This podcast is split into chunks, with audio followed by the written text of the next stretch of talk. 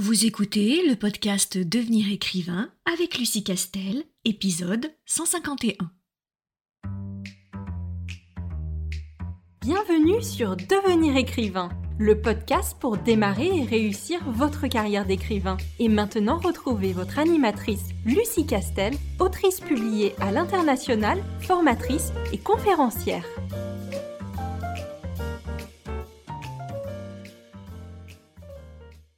Bonjour, je suis ravie de vous retrouver pour un nouvel épisode de ce podcast et qui va être consacré aujourd'hui aux cadeaux qu'on peut faire à un auteur et qui, a priori, vont faire plaisir.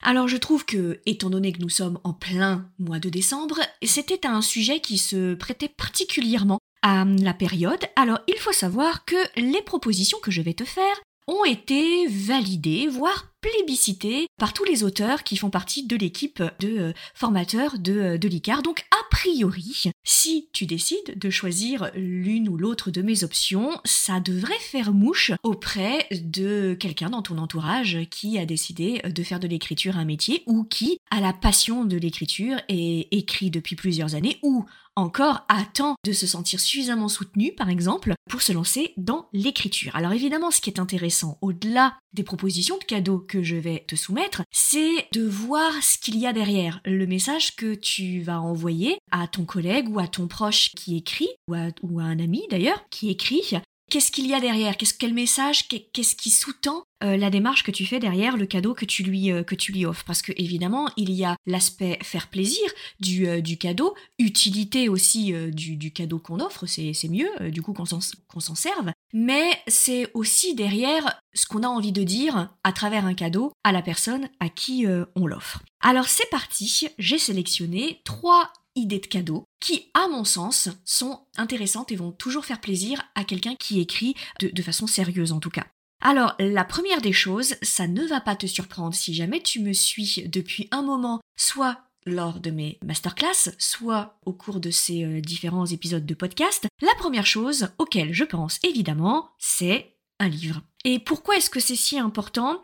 Mais parce que il faut que, et je le redis encore, il faut bien comprendre que lire fait partie du travail de l'écriture. Je sais que c'est un peu euh, particulier de l'exprimer de cette façon-là, parce que lorsqu'on parle du travail d'écriture, on, on, entend évidemment le fait d'écrire, ou en tout cas de faire des recherches, de préparer son plan de chapitre, de réfléchir à ses personnages, de relire et de corriger son manuscrit.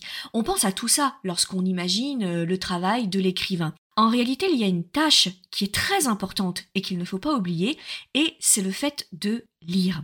Parce que quand on est auteur, évidemment, on est un grand lecteur parce que euh, comme on s'intéresse à la littérature depuis euh, des années, au point qu'on se dise mais bon sang, euh, moi aussi, j'aimerais tellement créer ce lien de connexion avec avec un lectorat, j'ai tellement envie de faire vivre ma propre histoire, de faire interagir mes propres personnages et de et, de créer mon, mon propre monde. Donc je suis évidemment lecteur de base parce que c'est la lecture qui m'a donné envie moi aussi de me dire mais pourquoi est-ce que je ne jouerais pas avec avec les mots? Pourquoi est-ce que je ne ferais pas vibrer un lecteur? Comme moi, lecteur, je peux vibrer lorsque je me plonge dans un, dans un roman. J'ai tellement envie de provoquer telle ou telle émotion à un lecteur, comme moi, j'ai pu, depuis que je suis euh, petit petite, que j'ai pu vivre lorsque j'ai ouvert euh, un bouquin, lorsque j'ai ouvert, euh, je sais pas moi, Tolkien, lorsque j'ai ouvert Balzac, enfin un petit peu moins Balzac, on est d'accord, encore moins Stendhal, mais lorsque j'ai ouvert Jules Verne, lorsque j'ai ouvert, voilà, tous ces grands auteurs qui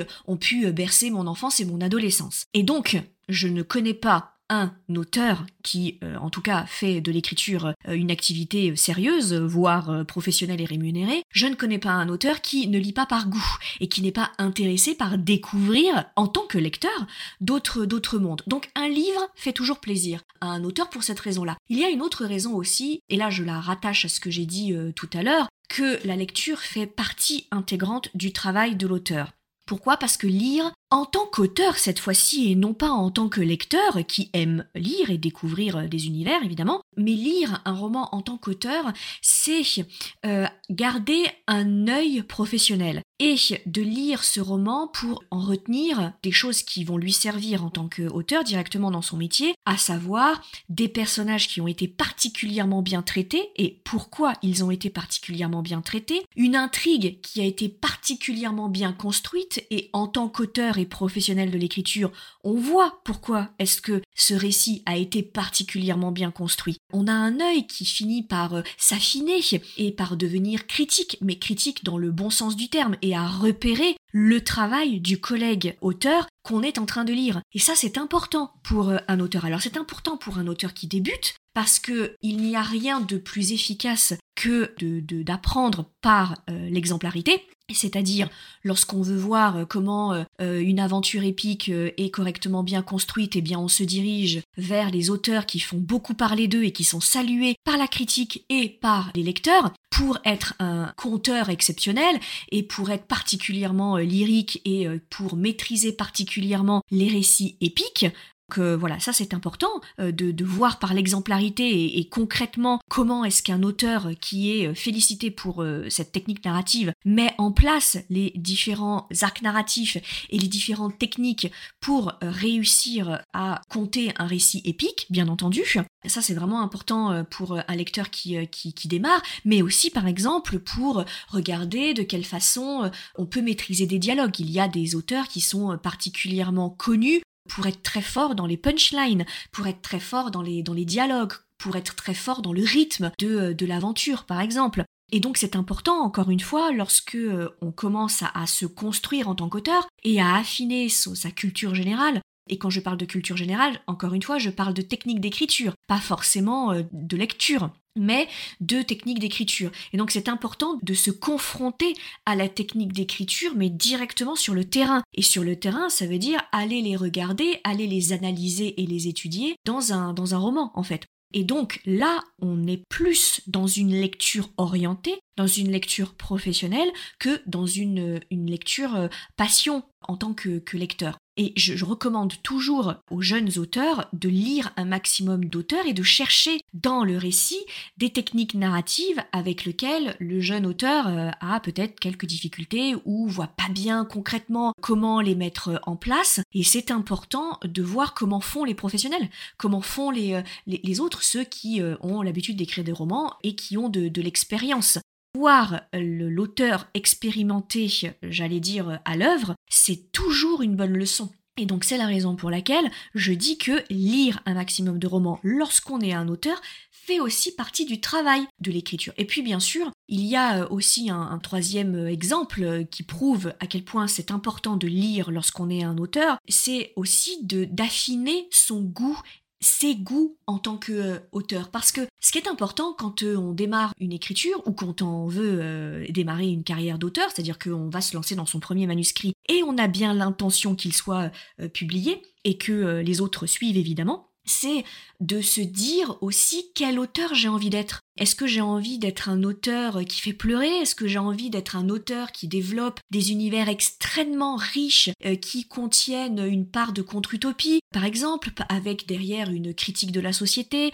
parce que les thèmes de l'écologie, les thèmes de la euh, de l'économie, euh, les, les, les, thèmes de la civilisation me plaisent? Ou au contraire, est-ce que moi je suis plutôt un auteur qui aime décortiquer les, les, les interactions entre les gens, entre les personnages, les secrets de famille? Est-ce que j'aime l'âme de l'être humain dans ce qu'elle a de plus merveilleux et dans, ce qu'elle a de pire Qu'est-ce que je veux être comme auteur? C'est important de se poser la question euh, lorsqu'on démarre. Et je dis pas qu'il faut trouver la réponse tout de suite parce que il faut toute une carrière pour répondre à cette question. Mais je pense que écrire sans aucune conscience derrière de, de ce qu'on veut être et du positionnement que l'on veut tenir en tant qu'auteur, c'est une grosse lacune. Il faut toujours écrire avec une, une idée derrière la tête. Il faut toujours investir ses romans, pas uniquement son premier roman, mais tous ses romans.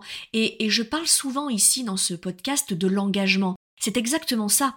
Il faut s'engager dans ces romans et pas uniquement euh, trouver euh, des euh, personnages, créer des mondes, créer des intrigues, réfléchir à des dialogues, à des structures narratives. Ça, c'est le travail de fond, évidemment. Mais derrière, en amont, il faut toujours se demander pourquoi j'écris pourquoi j'écris d'une part et pourquoi j'écris cette histoire. Donc on s'engage en tant qu'auteur dans sa carrière, mais on s'engage aussi pour chaque manuscrit. Et si c'est si important, c'est parce que lorsqu'on est un auteur engagé, et peu importe euh, quel est notre engagement, ça peut être un engagement sur l'amour, ça peut être un engagement euh, sur les récits d'aventure, peu importe, hein, je parle pas du tout d'engagement politique ici. Mais pourquoi est-ce que c'est si important? C'est parce que plus un auteur sait pourquoi il écrit, plus son roman sera fort. Parce que le lecteur, les lecteurs le sentiront. Les lecteurs sentiront que ça n'est pas que du vide, ça n'est pas que du gadget euh, littéraire et narratif, ça n'est pas qu'un empilement de chapitres, mais que derrière, il y a un auteur qui s'engage, qui met ses tripes sur la table et qui les met dans son roman. Ça fait toujours la différence à la lecture.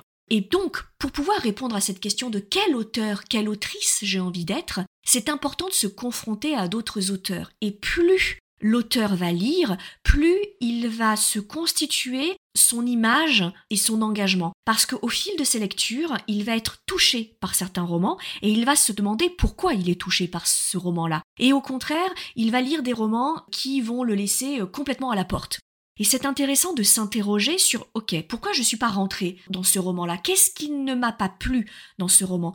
Qu'est-ce qui a fait que je ne me suis pas connectée à cette histoire-là? Au fur et à mesure, lorsque je cartographie mon goût d'auteur, eh bien je finis par me dire OK, voilà ce que j'ai envie d'écrire et voilà ce que je n'ai pas envie d'écrire. Moi, je suis ce type d'auteur et pas ce type d'auteur. Et ça permet d'affiner petit à petit l'engagement lorsqu'on se met à écrire.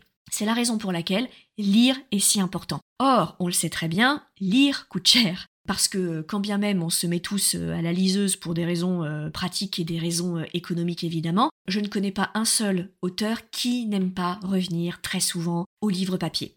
Pour des raisons esthétiques, pour des raisons aussi pratiques et de contact, c'est plus facile d'annoter un roman papier que à la liseuse. Donc on a toujours un budget pour les livres papier. Et donc, offrir un livre à un auteur, c'est euh, participer à l'effort de guerre, si je peux dire, parce que c'est évidemment euh, un budget euh, non, non négligeable. Alors, bien sûr, la question que tu peux peut-être te poser, c'est ok, d'accord, je lui offre un livre, mais je lui offre quel livre? Parce que c'est délicat quand même d'offrir un livre à un auteur parce que tu ne connais pas forcément ses goûts de lecture, donc c'est compliqué. Et là, je vais te faciliter la tâche. Lorsque tu ne sais pas quel roman offrir à ton ami, ton proche, ton collègue auteur, eh bien c'est très simple, tu vas sélectionner soit un roman qui t'a touché toi, et tu vas lui expliquer pourquoi ça t'a touché ce roman. Et ça, ça va l'intriguer parce que c'est toujours intéressant pour un auteur de comprendre pourquoi un roman a touché un lecteur. Donc si toi tu lui dis moi ce livre je l'ai adoré, vraiment je l'ai dévoré, je l'ai adoré, il m'a touché, je l'ai trouvé génial, etc.,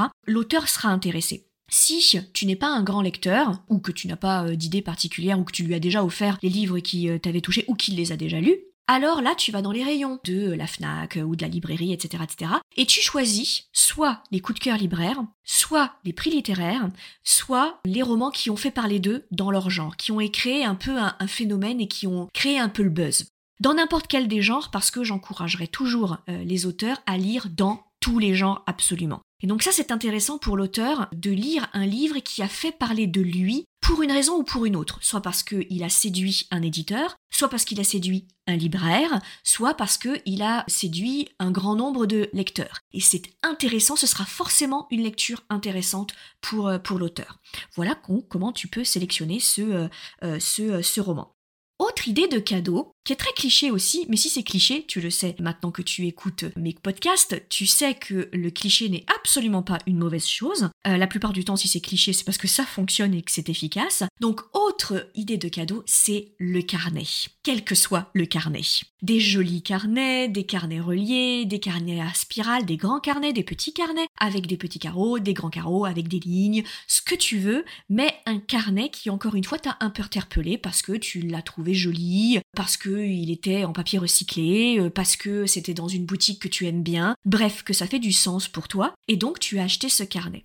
Pourquoi le carnet est aussi important pour euh, les auteurs? Je ne connais pas un auteur qui à un moment ou à un autre n'ait pas un peu séduit, voire beaucoup, par la perspective d'avoir un nouveau carnet. Tout simplement parce que il faut savoir que la plupart des auteurs professionnels, mais aussi les auteurs en devenir, il y a quelque chose qui fonctionne assez bien avec eux et ils le comprennent très vite, c'est la ritualisation du processus d'écriture. Le processus d'écriture est quelque chose qui est compliqué, complexe, difficile, rugueux, abrupt, solitaire. Et pour euh, contrecarrer tous ces merveilleux adjectifs euh, liés à, au processus d'écriture, c'est de ritualiser ce processus. Ritualiser, ça veut dire quoi? Ça veut dire rendre le processus d'écriture, en tout cas l'entourer d'une bulle, qui soit une bulle de bien-être et une bulle euh, rassurante et sécure. Et donc, mettre dans cette bulle, ou en tout cas associer à cette bulle quelque chose qui fait plaisir, donc des jolis objets, ou des choses qu'on aime bien, ça permet de rassurer l'auteur et ça permet d'éviter, en tout cas de participer à éviter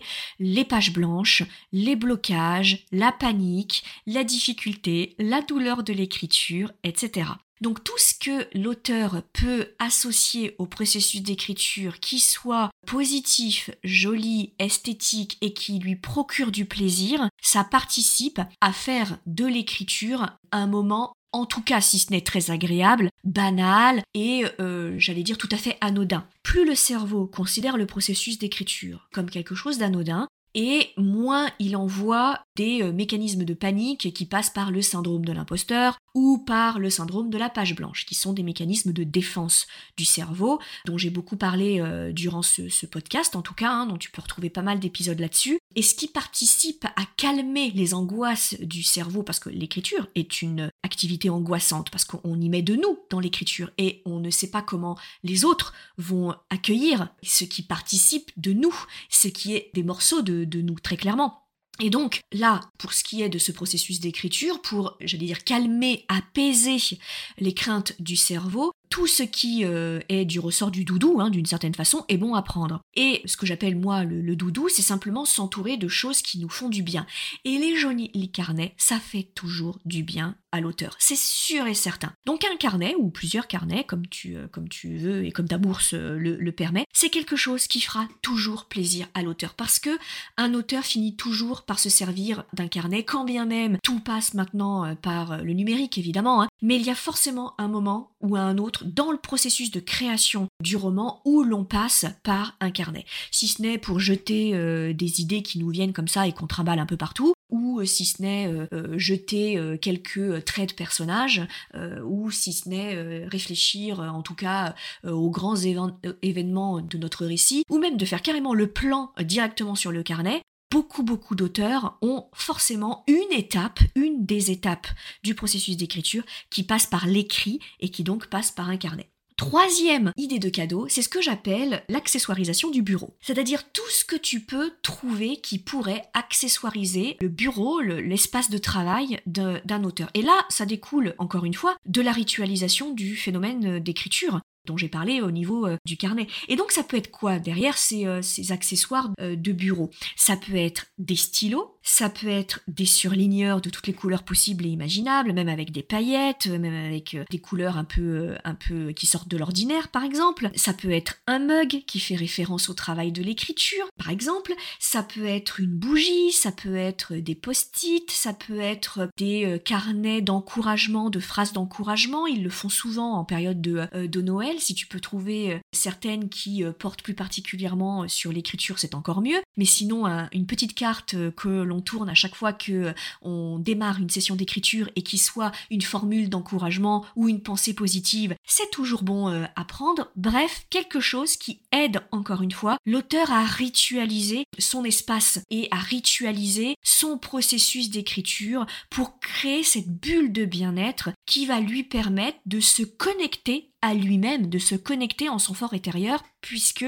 l'acte d'écriture est un acte extrêmement solitaire et un acte interne, tourné vers soi-même en fait. Et donc tout ça participe à créer son bien-être pour qu'il puisse vivre des sessions d'écriture les plus sereines possibles et donc les plus euh, efficaces. Donc voilà ce que euh, j'avais en tête et qui fonctionne plutôt très bien avec les, euh, auteurs. Mais derrière ces idées de cadeaux, comme je te l'ai dit en introduction de ce podcast, il y a quelque chose de vraiment important. C'est le message que tu fais passer lorsque tu offres quelque chose en lien avec le travail de l'écriture du proche, de ton ami, euh, de ton collègue, peu importe. C'est qu'en fait, tu lui donnes comme message, tu lui transmets comme message que l'acte d'écriture, son acte d'écriture est important pour toi. Tu le prends au sérieux en fait. Et ça, tu n'imagines pas à quel point c'est important et essentiel pour un auteur confirmé, professionnel, mais aussi et surtout pour un auteur débutant. Le fait que tu lui montres que tu as compris que l'acte d'écriture était un acte délicat et qu'il avait besoin de se nourrir et de se protéger, de s'organiser cet acte d'écriture, et que tu as bien compris ça, et que donc tu as fait l'effort de te demander, tiens, quel carnet je trouve vraiment joli ou que je trouve qui pourrait lui plaire, je vais pouvoir lui acheter. Quel stylo, quel post-it, quel, euh, quel mug, quelle, quelle bougie exprès pour son bureau, je vais pouvoir lui offrir. Ça, cette démarche-là, ça veut dire je prends au sérieux ton acte d'écriture. Je prends au sérieux ta passion de l'écriture. Quand bien même tu n'es pas encore publié, quand bien même tu ne vis pas encore de ta plume, et peut-être que tu ne vivras jamais de ta plume, peu importe, moi j'ai bien compris que cet acte d'écriture, c'est quelque chose d'essentiel, aussi essentiel que de respirer, ou que d'aller travailler, ou que de réfléchir. J'ai compris que tu étais un auteur. Je prends acte, et donc je t'offre quelque chose qui est en lien avec ce processus d'écriture. Et je peux te garantir que ça, ça touche énormément l'auteur, quoi qu'il arrive. Ah, et puis si, il y a peut-être un dernier cadeau. Un dernier cadeau très spécial pour un auteur, un cadeau qui pourrait littéralement changer sa vie. Et ce cadeau, c'est de lui offrir la meilleure formation au métier d'auteur qui existe, à savoir devenir écrivain, projet best-seller. Il faut savoir que les inscriptions sont actuellement ouvertes pour la prochaine session de formation qui aura lieu tout début février. Donc si jamais tu peux le faire, c'est quelque chose qui véritablement va changer sa vie. Et si je le sais, c'est parce que nous avons maintenant trois ans d'existence, nous avons formé plus de 500 auteurs, nous avons un annuaire des auteurs publiés qui commence à être assez impressionnant sur notre site internet licar.fr slash auteur. Donc on sait qu'on change des vies, alors si tu as la possibilité de le faire, pourquoi ne pas lui offrir cette chance de changer sa vie en lui offrant l'inscription à la prochaine session de formation devenir écrivain. Et pour cela il suffit de te rendre sur licar.fr slash inscription licar l i c a r e s.fr slash inscription j'espère que ces options t'auront ouvert certaines perspectives et en tout état de cause, je te souhaite une très bonne semaine et je te dis à très vite pour un prochain épisode de podcast. Si tu veux apprendre à écrire un roman de qualité professionnelle et séduire les éditeurs, si tu veux qu'une équipe complète de professionnels t'accompagne dans ce projet, doit rejoindre Devenir écrivain, projet best-seller. C'est la formation la plus complète et individualisée pour t'aider à concrétiser ton rêve d'écriture. Inscris-toi sur licar.fr slash formation, licares.fr slash formation pour avoir toutes les informations. Beaucoup de nos anciens stagiaires réalisent actuellement leur rêve d'être écrivain professionnel, alors toi aussi, rejoins-les sur licar.fr slash formation.